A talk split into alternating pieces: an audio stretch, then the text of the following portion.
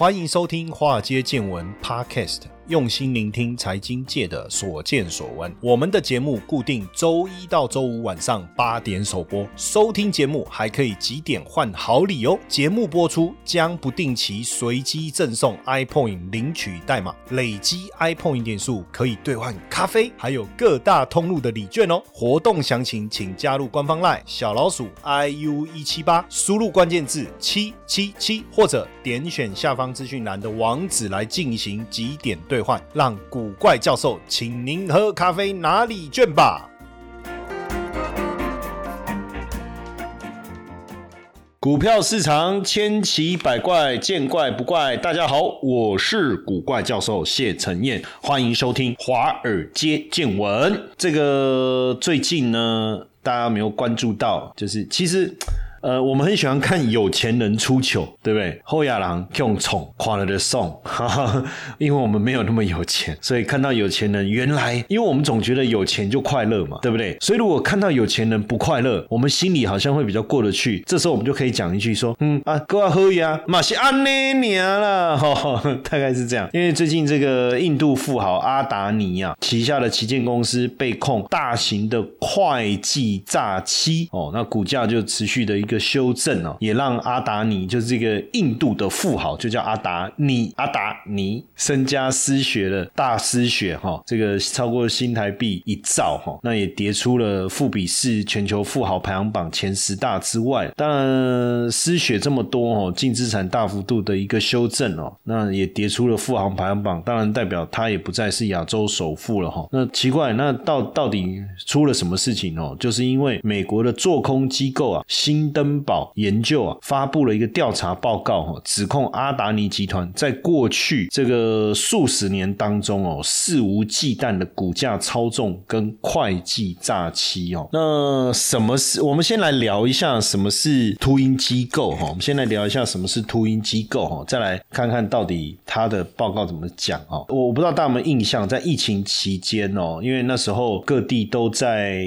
怎么讲，货币宽松撒大撒钱，对不对？然后还有又。又又在家上班，反正基本上就你无德，没有地方可以发泄，所以大家都把心思放在股市上面。那当时有一个研究机构叫香源研究哦，那放空了 GameStop 哦，结果呃惹怒了乡民哦，然后引发了一个嘎空的战役哦。那实际上放空机构啊，坦白讲就被视为是一个秃鹰啊，因为它很像在盘旋市场上空的一个秃鹰嘛哈。呃，在美国企业。其实，因为两百年前拿破仑曾经下令呃禁止放空哦，他们把这些放空政府债券的人说是叛国者哈。那一九二九年大萧条的时候，放空的投资人还要请保镖哎，因为 愤怒的投资人看到他们哦就北宋都是你们放空害的鬼。可是你说放空机构真的是呃一个不应该生存在地球上的生物吗？其实放空机构，你你你你有时候想一想，如果不是他们的监督。像你看，过去最有名的例子就是安龙 Enron 哦，那个财报作假被揭发，它股价崩跌。可是就是因为这些放空机构为了去查它的营运状况，才把一些不法行为揪出来啊。那很多机构，当然有一些机构有做多的机构，当然就有放空的机构嘛。那只是说放空的人比较被就大家讨厌吧，就把它叫做秃鹰，因为它很像食物链当中的清道夫。可是说真的，如果没有秃鹰呢，这整个市场。多空的生态圈能能能够平衡吗？能够平衡吗？我我们就举举几个例子来来讨论哈。在之前的知名学术期刊叫《科学》这本杂志《Science》，他们就披露了一个这个明尼苏达大学的神经科学家，他在二零零六年发布了一个关键的论文，就是研究阿兹海默症的论文。那在《Science》这里面，他就说这个论文可能造假，可能造假。哎，可是呢？这个论文呢，呃，是一直是阿兹海默症主流研究非常重要的参考的 paper，所以如果被证明造假，那就代表，因为呃，好的论文会被引用嘛，比如说这个论文写的太好了，后面的人就会接续他的研究，再继续往下走。所以如果这个论文被视为造假，在这之前它是被视为主流，结果造假的话，那表示这十几年来延伸这个。论文的研究是不是投入了错误的、虚耗的人力、物力跟资金，对不对？那为什么 Science 这个知名的学术期刊会去追查这篇论文？为什么？Why？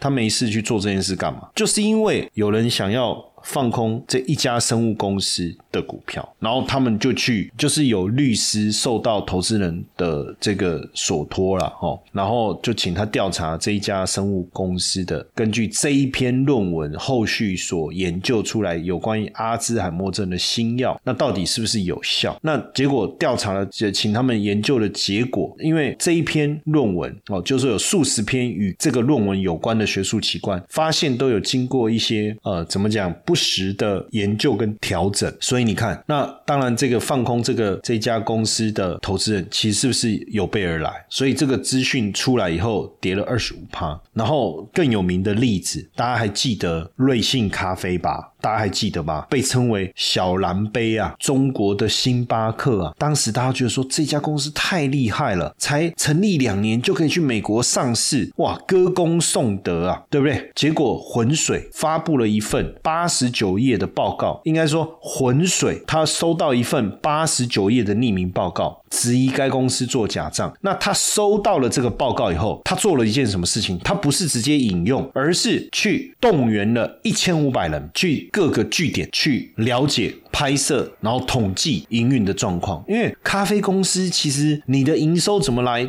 太好计算了嘛。当然，你不要跟我讲说你是你，你说你是什么，把这个咖啡机放在各个公司的据点，你在做这一块不是？当时瑞幸咖啡很简单，就各个门市客人消费，那我就去统计嘛。当然，这当中还可以去哦，有没有寄杯的什么，反正全部考量进去，发现瑞幸的营收根本不像他讲的有这么好的一个数字，所以掌握了瑞幸。虚报营收，请问一下，如果不是像这样的这种放空机构，谁会去做做这个事情？当然，后来瑞信股票被就是一下子整个大跌嘛，甚至最后搞到最后就这个下市了。那所以当然没有人喜欢当乌鸦，可是做空者其实反而是帮助我们找到这个市场的这个问题。所以新登宝其实是一样的，就是他们都在当然去不是说哦，我一直在找哪些股票可以放空，而是很。多公司可能出现了估值过高或是财务状况可疑的情况，那在这样的一个情况下，当然就要去研究啦。哦，像安德森之前就是安德森就是新登堡的创办人。哦，新登堡的创办人，那当时呢，呃，什么时候让他突然之间声名大噪？因为他这一次要放空这个，呃，我们讲阿达尼的公司，就出了这个报告，放空他的公司，并不是他第一次做这件事情。其实之前他就因为放空一家明星，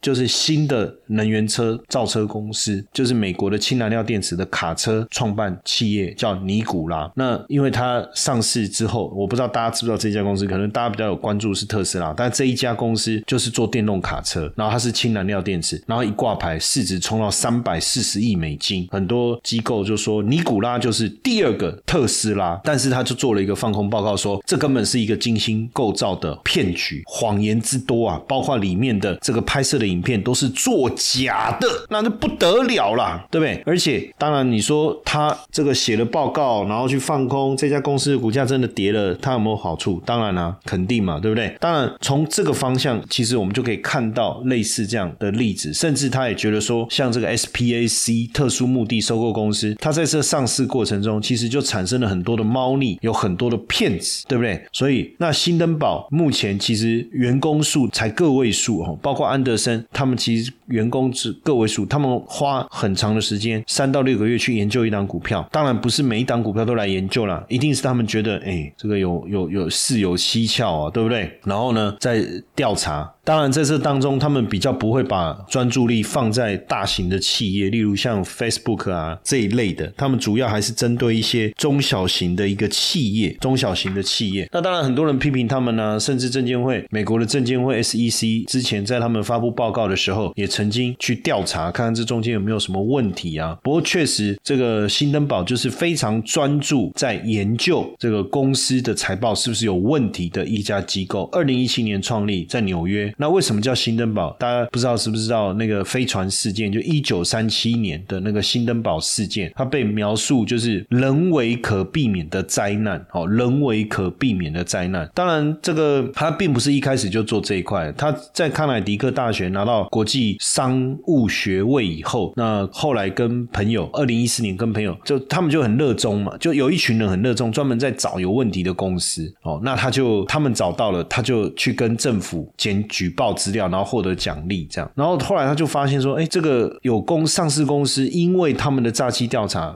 倒闭了以后，哎，他觉得说，那我是不是应该创办一家公司，就新登堡哈，然后去盯上那些他认为有诈欺或是非法行为的公司，同时写文章来发布，结果才没多久就被起诉了，然后甚至被赶出他的住的地方，当然就是他租的地方了哈，结婚了，然后他的太太又怀孕，那怎么办呢？基本上就破产，那他也很紧张啊，也担心每次在做这些资料研究的时候，也很担心呢，就是说会会被诉讼啊，哦，那怎么办呢？大家还是持续做这件事情。当然，就刚才讲到尼尼可拉哦，尼可尼可拉或尼古拉的这一个案件，当然就让他一炮而红哦。那他在这当中，因为这个股票总共跌了超过九成，所以他在这当中赚了多少钱，我们就不晓得哦，不晓得。但是确实，呃，总算让他一战成名嘛，哦，一战成名。各位粉丝，财经就是最新上线啦，哦，那我们的丰富内容包括古怪周报哦，每个礼拜一上架二十分钟的影片，还有古怪同学会每个月一百二十分钟的直播，而且还提供回放。那 Mr. Box 的直播间的赞助者 VIP 席位也会提供给大家，还有家政学员专属群组的入群资格。那透过以上的这些内容来累积你的投资内功。现在订阅红兔年欢庆价五九九元，而这个优惠期限只有到二月二十八号截止了哈，赶快到资讯栏连接订阅哦。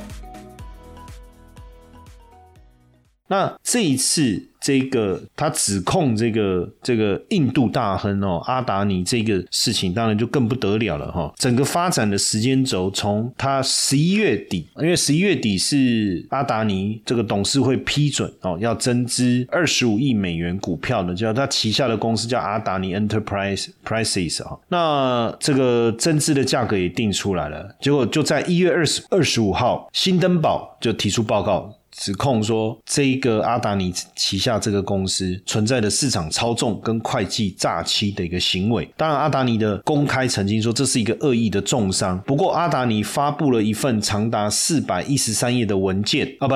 就是新登堡他的这个报告出来以后，阿达尼发布了一份四百多页的文件去反驳说，这一家做空机构是一种证券。诈欺的行为哈，但是新登堡的报告指出了 八十八个洋洋洒洒八十八个他们认为的疑点，但是阿达尼没办法具体回答其中的六十二个，所以当然股价就大跌了。那原本他要这个上市，刚开始呃认这个高达二十四亿美金股票的一个发行，似乎认购的是很顺利，但是最后他们还是取消了哦，还是取消了。所以你会发现哦，这个造假的原因确实呃影。影响非常非常的大。那其实对冲对冲基金攻击企业的放空报告，在金融市场是司空见惯。但是这一次新登堡盯上的是阿达尼集团，这个为什么非同小可？因为阿达尼是印度的龙头企业啊，它有港口、有发电、有输电、有再生能源、有矿业啊、机场啊、港口啊，年营业额两百三十亿美金啊，这不只是大老虎啊，这是大老虎中的大老虎啊！你新登堡不到十人的公司，你你连小老鼠，我手指头把你一捏就捏。死了，对不对？你来敢敢来搞我？但是金融。我跟你讲，这这就是金融市场可爱的地方，对不对？我我我小到你一捏就把我捏死，那又怎样？我出一个报告，如果我真的认真的去找资料，认真的研究，发现你真的有问题，我出具了这个报告，请问金融市场有没有买单？有啊，股市股价大跌啊，大家看完一样啊。所以你你要怎么弄它，对不对？你说你去去美国告他，OK 啊，走法律程序，那他可能也要这个付出这个请律师顾问团就花钱嘛。但是如果这件事真的谁受的伤比较比较重，那当然不光。光只是说这个阿达尼的集团是印度首屈一指的大集团哦，还包括他跟印度总理莫迪的友谊呀哈，那就说我我把它叫莫尼之交哈，就是莫迪跟阿达尼的友谊，我把它叫莫尼之交哈。很多人认为说他是莫迪政权的洛克菲勒，因为他这个串起的时间跟这个莫迪总理发迹的路径其实非常的一致啊哈。那其实莫迪也从来没有避讳过啊哈，他等于根本就就是莫迪跟执政党这个坚定不移的金主哈。那也因为这样子。阿达尼集团在莫迪出任总理以后，扩张的速度之快哦，啊，这个范围之广哦，也让阿达尼的财富的净值在莫迪的时出任总理的时候是七十八亿美金哦哦，那到去年一口气狂增到一千两百亿美金，所以你说跟莫迪 有没有关系？当然，阿达尼是非常积极澄清他跟莫迪的关系，他说从来没有获得莫迪总理私人的协助哦，对，没有，他也没讲错，因为他们是请政府之力在帮他吧，哈，那这个当。然，不管是你说港口案件的得标，或者是机场营运的资格哦，或者是这个煤炭火力发电厂的资源等等，还有法规的修改让他节税等等，其实我相信没有人会否认呐，阿达尼跟莫迪莫迪之间的关系哦。那当然，呃，你说新登堡对冲基金到底看到什么？其实阿达尼很早就是印度跟国际媒体关注的争议的焦点，因为它的股价上市，它的股价三年内可以暴涨。八倍，那当然会引发放空集团的关注啊！而且在二零一五年的时候，里昂证券有发布这个集团巨债缠身哦，巨债缠身这样的一个讯息，连这个惠誉哦，信评机构惠誉也对这个阿达尼集团提出警讯啊，说过度财务杠杆哦，过度的财务杠杆。所以在这个新登堡研究这一份最新的报告当中，他不只对阿达尼账面流动资产不足、债务沉重的问题。做了描述，甚至哎惊爆内幕啊！他说阿达尼使用三十八家白手套公司做假账，非法逃税、洗钱，涉及的金额高达一百七十亿美金了哈！涉及一百七十亿美金，这个真的是呃相当相当的惊人哦，真的是相当相当的惊人。呃，不过空头气盛了哦，不过大老虎总是还是有他的能力哈。那现在这个五年前的这个无名。小卒有没有可能扳倒这个亚洲首富呢？哦，我相信大家也会非常的关关注哦。不过从这个地方，我们也看到，在印度大国崛起的过程中，哦，大家也开始关注整个印度的发展，尤其是美国现在也扩大跟印度的合作，包括在先进武器啊、半导体啊或其他高科技领域合作是越来越紧密哦。所以，美国跟印度的合作呢，是不是也是为了对抗中国的崛起？哦，这个大家也非常的关注，尤其是美国现在，呃，因为之前美国跟印度的国安顾问在华府举行的这个关键与新兴科技倡议的典礼当中，彼此承诺了啊，那在互相合作，共同研发有关于这个整个半导体产业的一个发展。哦，那尤其是去年美国总统拜登跟印度总理莫迪也携手推出这个有关于提升、扩大双方战略科技伙伴关系以及国防产业。合作的一个这个想法，所以看起看得出来哦，美国跟印度现在合组这个应该算是抗中联盟哦，所以坦白讲，这个这样的一个发展过程中，一定还有很多的商机哦，所以还好哦，有有这个 N Anderson 哈，他的新登堡研究哈，帮我们揪出来这个阿达尼集团大老虎还是大老鼠哦。不过随着这个产业的一个发展哦，我想其他的富豪看了心里面应该也是高兴的哈，就是说你被弄掉了。那第一名就换人做了，对不对？那现在莫迪政府是大力改革基础建设跟招商条件哦，所以现在印度也确实变成外商转移中国阵地其中的一个考量的国家哈，考量的一个国国家。那现在在科技争霸的时代，印度有 IT。人才有软体人才哦，那跟各国联合发展来发展科技，应该是一个大好的机会哦，大好的机会。那刚好嘛，现这个也正中美国的下怀，所以拜登希望能够美国能重返太平洋哦。那除了二零二一年推出的印代经济架构，还有削减通膨法案，实际上未来跟印度合作的空间应该会越来越大哦，越来越大。那虽然还有很多分歧要解决了，不过至少美印的合作也跨出了一大。步。那不止这样，我们看到很多印度富豪开始呃要发展面板产业啦、半导体产业啊。既然在来台湾挖人，其实富比士排行榜哦，在印度整个家族财富也是排在挺前面的哈。这个印度富豪叫阿阿尼尔哈，阿尼尔，那他是经营金属跟天然气哈。那近期也把目光转移到高科技哈，除了收购日本的面板玻璃厂之外，那他们也这个呼应印度政府，因为印度政府推亏了七千六百亿卢布，这是多少钱哦？换算一下，大概是两千八百亿台币的计划，要来奖励半导体跟易晶的一个生产。所以看起来，印度崛起过程中，当然也一定会有很多的这个弊案呐、弊端呐，值得我们去挖掘。但说说实在，印度崛起让跟美国之间的友好关系，会不会也是这个牵制中国的一个模式了？哈，那当然，大家也很关注未来印度是不是可以投资。我觉得这个部分确实我们可以长期未来长期去观察印度投资的一个机会。同学们，这是一堂非听不可的限时免费试听课，五十分钟的课程，告诉你美股市场的投资机会在哪里，如何用六周高效学习美股策略，打造属于你的资产翻倍系统。即使你没有接触过美股市场，甚至你是投资小白，都推荐你学习。点击资讯栏网址，立马领取课程或加入官方 LINE 小老鼠 iu 一七八，输入关键字六 US。